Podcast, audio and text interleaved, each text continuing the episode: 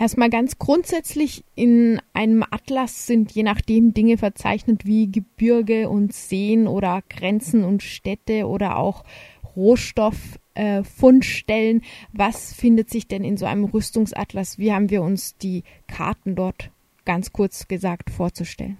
Im Prinzip genauso. Das ist tatsächlich so simpel es klingt. Also der Versuch ist auch mit diesem Rüstungsatlas gemacht worden, in gewisser Weise einen geografischen Ansatz zu finden, um bestimmte auch, auch komplexere inhaltliche Sachen zu erläutern. Also wenn es zum Beispiel um Bundeswehrreform geht, geht es darum, wo sind Standorte, wie viele Leute sitzen in jeweiligen Standorten.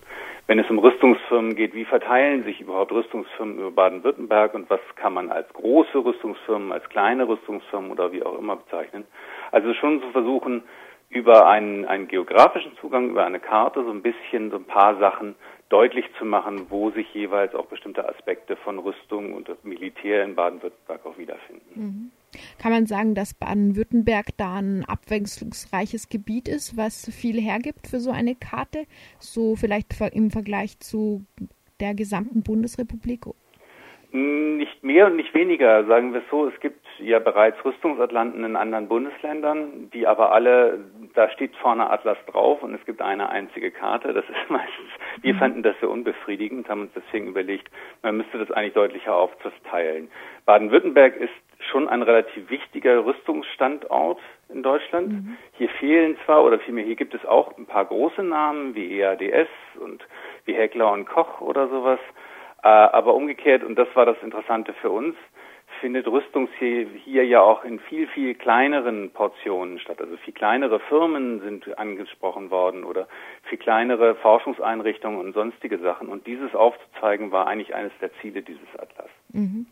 Darauf möchte ich gleich noch kommen, und zwar indem wir uns ein bisschen den Themen widmen, in die ihr den Atlas aufgespalten habt. Du hast gerade schon gesagt, ihr habt verschiedene Karten für verschiedene Themen gemacht. Ähm, eins davon ist die Bundeswehr. Wie viel bleibt denn von der Bundeswehr in Baden-Württemberg noch übrig nach der Bundeswehrreform?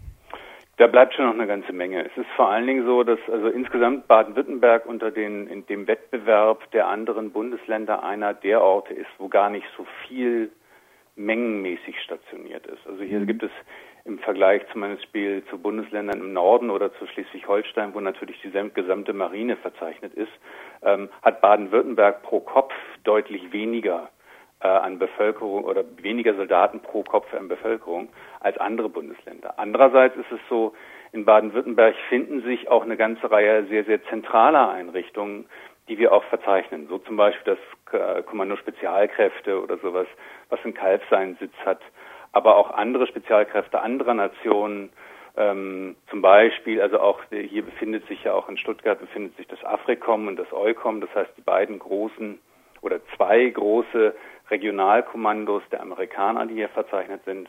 Und mit der deutsch-französischen Brigade hat man eigentlich auch hier an mehreren Standorten in Baden-Württemberg eine ähm, international einsatzfähige Truppe, die sozusagen eher ein offensives äh, Moment darstellt. Und das wollen wir so ein bisschen herausstellen mit diesem Atlas. Mhm. Ein anderes Thema, was du auch schon vorhin angedeutet hast, sind die unterschiedlichen Rüstungsfirmen, die in Baden-Württemberg beheimatet sind. Und du hast auch schon gesagt, es geht nicht nur um die großen, sondern es gibt auch viele kleine Standorte. Bekannte Namen, die auch bei euch vorkommen, sind vielleicht Heckler und Koch oder EADS. Aber was gibt es denn da sonst noch im Ländle? Also es gibt noch ein paar große, also zum Beispiel Deal Defense ist einer von den großen Herstellern für äh, auch, auch Lenkflugkörper und ähnliche Sachen. Auch im Bereich Lenkflugkörper ist Baden-Württemberg relativ stark vertreten. Da gibt es in Ulm, gibt es mit MBDA einen der größten Rüstungskonzerne, die in diesem Bereich sind. Wir fanden interessant, dass wir sozusagen fast 120 Firmen gefunden haben in Baden-Württemberg, die was mit Rüstung zu tun haben. Vielfach mhm. sind das nur kleinere Zulieferer, Manchmal sind es aber auch richtige systemrelevante oder Systemlieferanten, die Komponenten bauen, die in modernen Kampfmaschinen oder auch in modernen äh, Waffen auch wirklich ihre, ihren Niederschlag finden. Also da gibt es eine ganze Reihe Leute, die im Elektronikbereich arbeiten, aber auch sehr viele zum Beispiel, die in Sensorik und sowas tätig sind. Und die wollten wir eigentlich auch so ein bisschen in den Vordergrund rücken. Nämlich nicht zu sagen, nur es gibt den Großen, es gibt dann Kraus Maffei, der baut irgendwelche Panzer, sondern es gibt auch eine Klitsche, die sich zum Beispiel MTU nennt, die auch nicht klein ist so nebenbei, die aber zum Beispiel Motoren für Fregatten und für U-Boote baut, mhm. die weltweit eingesetzt werden. Mhm.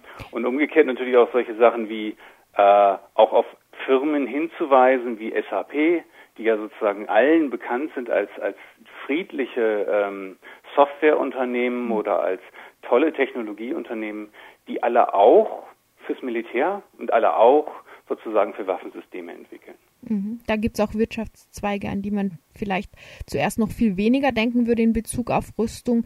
Ganz wichtig darauf weist ihr hin, ist einfach die Energieversorgung. Eine inhaltliche Sektion heißt bei euch auch ohne Sprit kein Krieg. ja, das ist so. Ähm, durch Mitteleuropa oder vielmehr das wissen viele nicht und das ist eigentlich für uns auch so ein Punkt gewesen, zum Beispiel auch um so eine Karte auch zu benutzen. Äh, durch Mitteleuropa läuft ein riesiges Pipeline-Netz der NATO.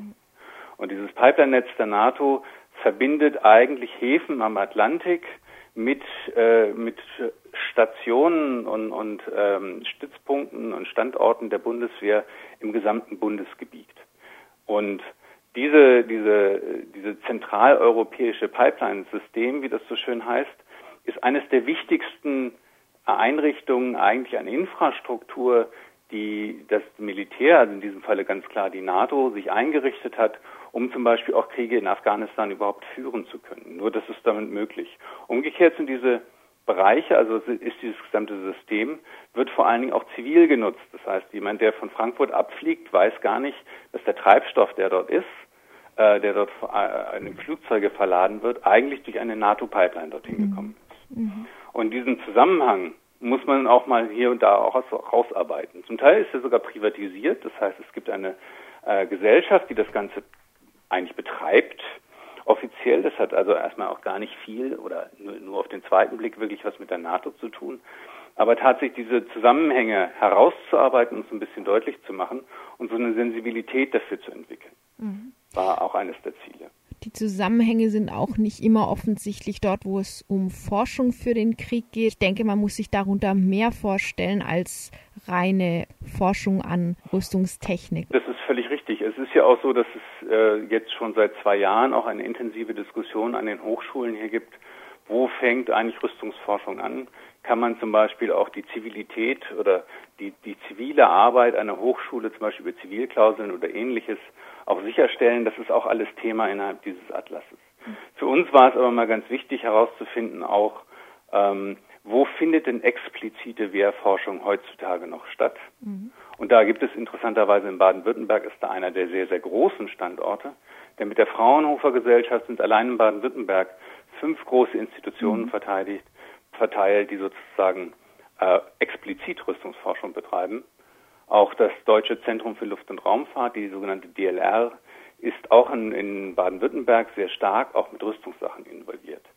Umgekehrt war es für uns auch sehr, sehr interessant herauszufinden, wo so Abgrenzungen zum Beispiel auch zur Sicherheitsforschung und ähnlichen Bereichen heute da sind. Also wo wird zu Sicherheitsforschung geforscht? Was wird mhm. da auch gemacht im Zweifelsfalle? Das ist noch längst nicht fertig. Das ist also ein riesigen Komplex eigentlich, wie wir angefangen haben. Zum Zweiten aber auch, äh, wirklich zu gucken, wie sind diese Institutionen miteinander verbandelt? Mhm. Also wie findet zum Beispiel also EADS, äh, also große Industrieunternehmen, große Rüstungsunternehmen, wie nehmen die Einfluss auf, auf Hochschulen, um Forschung zu betreiben? Mhm. Und wo ist da eigentlich die Grenze zu ziehen zwischen Rüstungsforschung und ziviler Forschung, wenn man es mit solchen Institutionen zu tun hat? Mhm. Du hast jetzt gesagt, ihr seid noch nicht fertig, dem nachzuspüren. So der Tendenz nach, lässt sich das überhaupt abgrenzen? Sicherheitsforschung und Rüstungsforschung? Ähm, aus unserer Sicht lässt es sich überhaupt nicht abgrenzen. Es ist wirklich so, man muss dann auf jedes einzelne Projekt immer wieder gucken. Mhm. Zum Zweiten muss man auch immer wieder herausfinden, sagen, wer ist da wirklich dran beteiligt, wie findet eine Nutzung von bestimmten Sachen da. Also tatsächlich es ist immer eine Falldiskussion und es ist keine also es wäre schön, wenn es einen Kriterienkatalog gäbe, wo man dann einfach abhakt und sagt, am Ende ist zivil oder ist militärisch. Ähm, das geht nicht. Das wird nicht funktionieren, sondern das ist tatsächlich auch eine gesellschaftliche Diskussion oder auch eine Diskussion, die innerhalb der Hochschulen angestoßen werden muss, sich permanent darüber klar zu werden, was macht man da eigentlich und, und wer sitzt jetzt gerade an welchen Sachen dran. Mhm. Welche sind denn da die großen Schwerpunkte innerhalb der baden-württembergischen Hochschullandschaft jetzt in der Rüstungsforschung, auch in diesem erweiterten Sinn? Also es gibt eine ganze Menge an Sicherheitsforschung. Das wird ist vor allen Dingen wird betrieben äh, in Tübingen, Freiburg und Karlsruhe. Dort sind eigentlich sozusagen die großen Zentren für solche mhm. Sachen. Dort sind auch jeweils auch immer Forschungsinstitutionen wie zum Beispiel die Fraunhofer mit involviert. Also gerade in Freiburg und in Karlsruhe lässt sich das sehr schön aufmachen. Mhm. Karlsruhe ist ja besonders herausragend mit der Diskussion ums KIT und ähnliche Sachen, also auch um der Zivilität dort. Das ist eine, eine sehr, sehr intensive Diskussion. Das sind wirklich große Bereiche.